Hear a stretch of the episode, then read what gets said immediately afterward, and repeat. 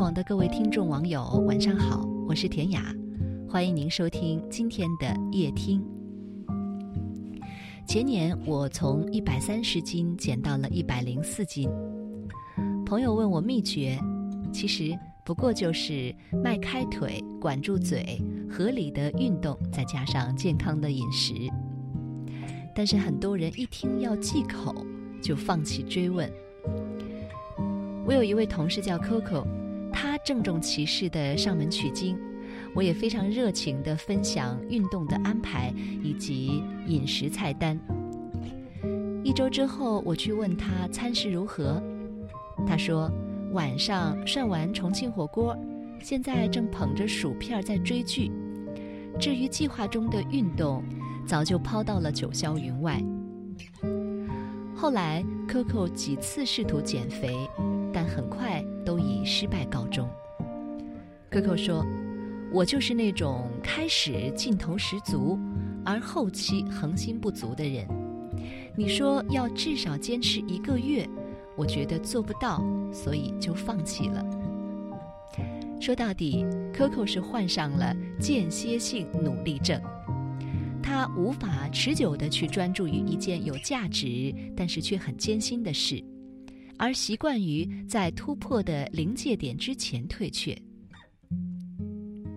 古人有云：“有志者立长志，无志者常立志。”如果你也和 Coco 一样面临同样的难题，那么你应该好好的想一想，为什么你会陷入间歇性踌躇满志、持续性无所事事这样的矛盾循环？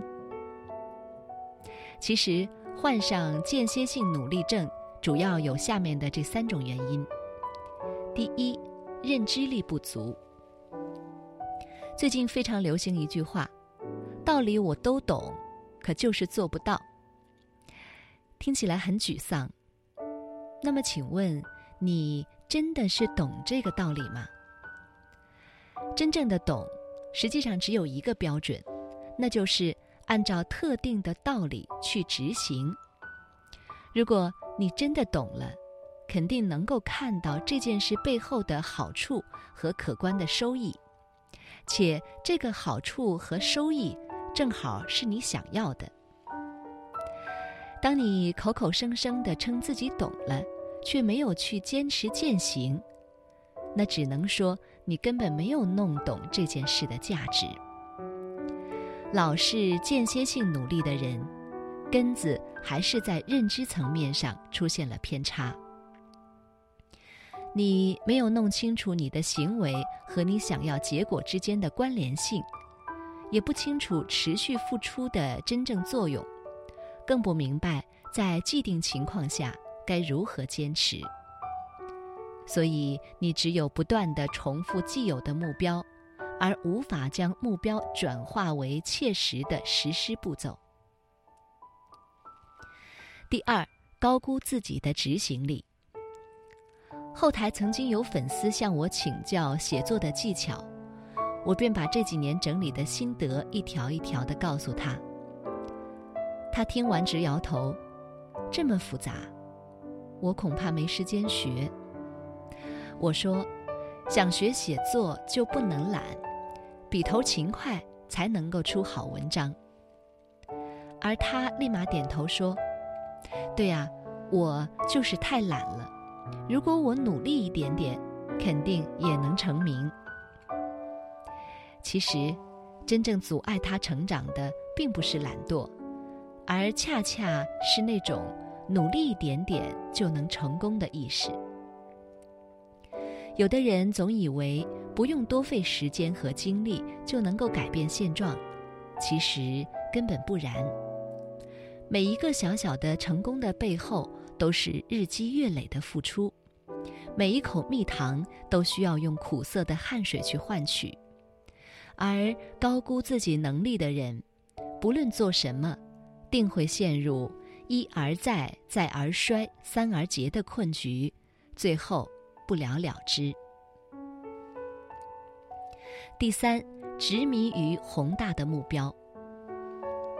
一个过于依赖目标导向的人，往往无法持续的付出。罗马不是一天造成的，梦想再美好，最重要的仍然是切实可行的方法、步骤和阶段成果。如果一味地盯着大梦想，不知将阶段性结果作为执行驱动力，那肯定会陷入间歇性努力的怪圈。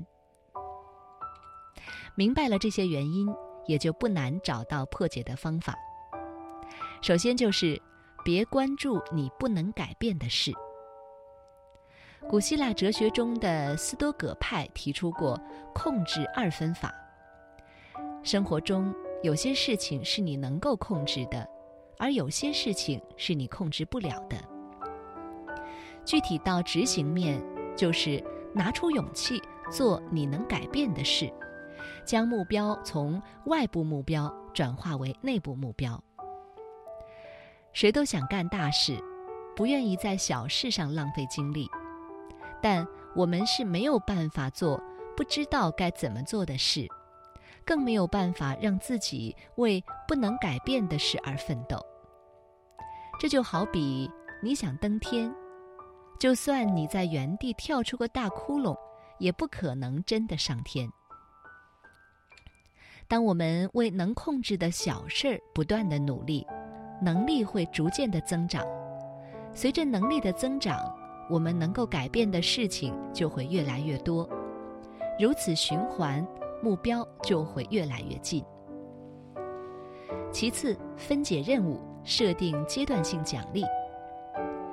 如果一件事的完成周期过长，过程较复杂，很容易让人望而生畏。那么分解是必不可少的手段。分解的最大好处是，很容易将阶段性结果提取出来，还可以减少失败的风险。先从简单的部分着手。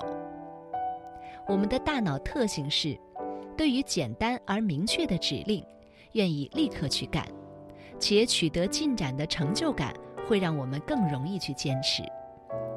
OKR 工作法则说。任务里困难的部分，往往是衡量目标是否实现的关键结果。面对复杂模糊的指令，大脑的本能是掉头跑掉。而不幸的是，生活和工作中百分之八十以上的任务都是复杂的。既然躲不掉，只能够冲上去跟他拼了。在这个阶段，调动我们所有的资源和能力。与之死磕，同时给自己设定阶段性的奖励。当完成了某事，奖励某物。如果完成的快感本身不能够缓解奋斗的辛苦时，那么奖励就不失为一种好的刺激。有句笑谈说，人和猪的区别在于，画一个圈儿给猪，猪会走出那个圈儿。而画一个圈儿给人，人却会将自己永远的锁在圈内。这样的人就好比井底之蛙，青蛙没有走出井底，没有见过外面的世界，至少快乐而满足，因为他以为世界就是如此。间歇性努力的人是曾经跳出井底又跌落原点的青蛙，他知道身后是万丈深渊。也明白前面天空辽阔，但就是不愿意付出代价挣脱，只好假装没有见过外面的世界。这样真的不会后悔吗？当我们老去，最痛苦的事情不是失败，而是我本来可以的。为了让曾经的苦难配得上自己的梦想。我们可以一步一步由易到难，给自己设定目标，付诸实践。理想总是越想越美的。好了，今天的分享就到这里了，我是田雅，祝各位晚安。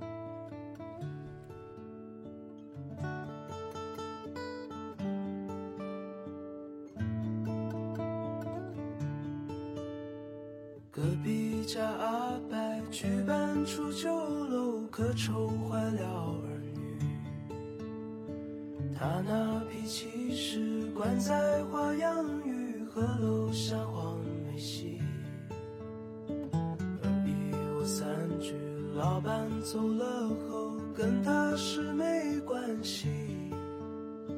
他说他老了，住惯了这里，新房他大概是等不起。下岗的老王是出租司机，爱看而不是理。女儿读专科没考上大学，他说